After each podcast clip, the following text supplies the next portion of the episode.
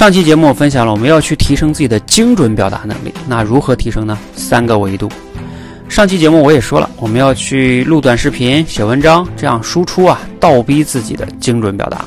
这个当然毋庸置疑了。还有一个呢，就是锤炼自己的思考能力，比如说逻辑思维能力啊、推理能力啊、结构思考啊。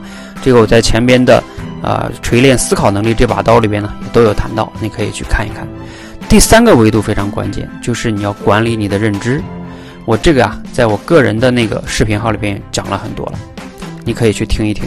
怎么样管理自己的认知呢？包括认知的步骤啊，都是非常重要的。你的认知平时如果不去锤炼的话，当你真正的去精准表达的时候呢，你是不可能去说得明白的。